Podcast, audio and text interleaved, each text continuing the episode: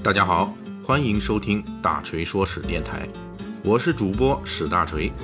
希望您也关注我们其他的历史和读书专辑，那里有更丰富的内容等着您。您也可以关注我的微信公众号“大锤说史”，在那里您可以伴着文字听我的声音。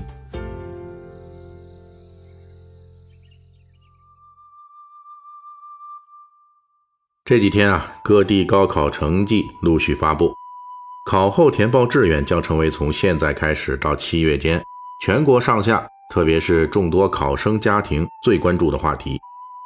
中国的高考啊，从一九五二年开始试行，至今已经走过了六十六年的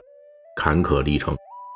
那么，在过去的这六十六年里，哪些专业曾经是热门的呢？说起专业，绕不开的。就是我国曾经实行过很长时间的高等院校毕业分配制度。这一制度始于1951年，在当时各地经济社会发展极不均衡、产业布局尚无从谈起的阶段，毕业分配制度曾经是一种有效的方式。它推动了人才的流动，协调了不同行业和不同地区利益及发展的需求关系。不过，随着供需关系的变化和社会经济的发展，分配制度的不足也随之加大了，滋生攀关系、走后门的腐败自不必说，其强制性和轻视个体意愿及利益的弊端也颇受人诟病。从1987年开始，我国高校毕业生的供需模式开始发生了变化，此后历时十余年，毕业分配制度在2000年左右基本上被毕业自由选择所取代。我们之所以要在回顾热门专业之前简单回忆一下分配制度，就是因为我国的专业热门趋势在历史上正是因为这个制度的存废而呈现出不同阶段的历史特征风貌。在出口式毕业分配制度的情况下，人们在选择高校专业的时候就相对较少的考虑专业本身的出路问题。当然，这不意味着人们不介意毕业后的出路。实际上恰恰相反，毕业后的出路由于是相对固定的分配，所以呢，反而让人们更好判断出路的好坏。在当时最流行的想法就是考上大学就能成为国家的人，毕业后的工作也是国家分配的。因此，在那个时代，再热门的大学专业也不如考上大学这件事儿牛逼。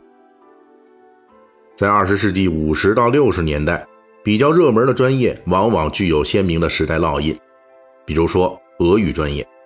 在与苏联老大哥翻脸之前，是国内专业中当之无愧的热门。这一时期的热门专业还包括很多应用性专业，这也是当时中国工业实力、经济建设从零起步时急需人才所带来的一个时代特征。要说一九五零年代最硬的牌子，那首推哈军工。即1953年在哈尔滨成立的中国人民解放军军事工程学院。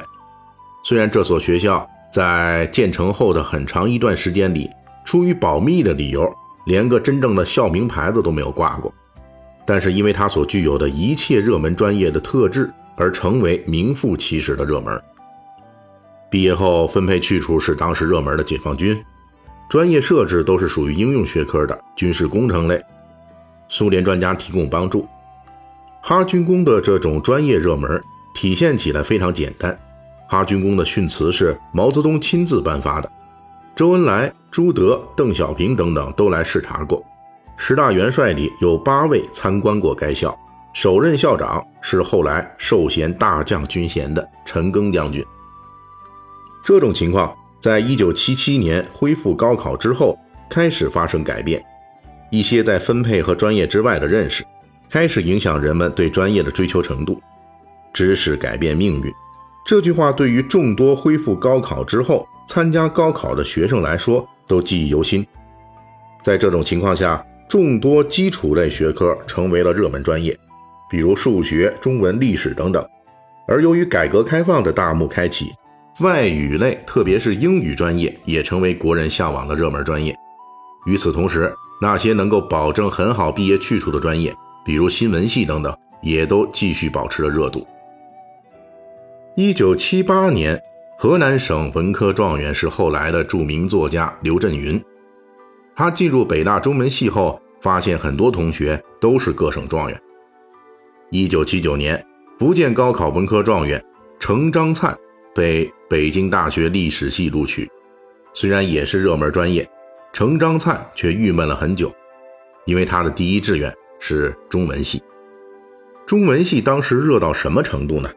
三年之后，程章灿想报考北大中文系研究生，光是北大中文系本科生。报考该系研究生的人数就超过了中文系当年全国研究生招生人数了。中文系的热门，除了大环境使然之外，另一个背景就是当时的文学盛行。无论是朦胧诗还是伤痕文学，都给了众多考生太多的关于文学的憧憬。虽然中文系并不等同于文学创作，甚至文学创作也不是中文系的主要学习科目。但是广大考生显然并不知道这其中的关节。这个美丽的错误还是铸就了中文系的时代辉煌。随着毕业分配制度的消失，在二零零零年左右，热门专业再度出现了重大的转变，基础类学科逐渐归于平静，而更多应用学科再度登上了热门榜单。不过，由于时代发展不断提速。我们越来越多地看到了热门专业次第出，各领风骚没几年的状况。两千年左右，理工类最热门的专业是计算机及相关专业，热门到再度因为某些学科名称里出现了计算机或者信息字样，就会成为报考热门的美丽错误。比如信息与计算科学专业，众多考生及家长将其误解为计算机领域的高大上专业。实际上，它是数学专业领域下的一个分支，虽然有一定的计算机相关内容，但是主要还是偏重于学习高等数学。又比如信息管理学专业，这个专业是脱胎于传统的图书馆学和情报学的，后来通过计算机及通讯技术的广泛应用，成为了一个交叉学科。当然了，这个专业也不是没出过大佬级的毕业生。像百度创始人李彦宏，就是北大信息管理系情报学专业的本科生。由于热门专业既热门又扎堆，导致的结果就是热门的持续时间并不太长。一度热门的计算机专业，如今已经从昔日的 IT 精英向自嘲的 IT 民工方向发展。其中原因并非是学生专业水准下降，也不是 IT 领域的待遇逐年下降，而是人才供应短时间内过于饱和。一度极其火爆的还有文科和法学专业、经济学专业等等。其实这些专业并非是纯粹的应用型专业，其专业内部还有各种偏重于学科研究的内容。不过因为时代的变化，经济和法律都是热门行当，导致整个专业也随之成为热门专业，全然不顾外国经济学家们的切身体会。经济学家是不应该成为富翁的。随之后起的是金融和财会等专业，这些行当成为热门专业的重要原因之一，就是这些专业的某些应用行业相当体面的收入。至于眼下以及未来，互联网经济的勃兴，无疑为新的热门专业的兴起提供了更多契机。但是，人才供应相对过剩的阴影，在现代社会发展中不仅没有消除。反而变得周期更短、更快了。在反复变化的热门专业，要把握时代的娇宠，不是一件容易的事情。在纷繁混乱、充盈双眼时，唯一不变的应该是那条基本原则：在适应自己的那些中，选择一个自己热爱的。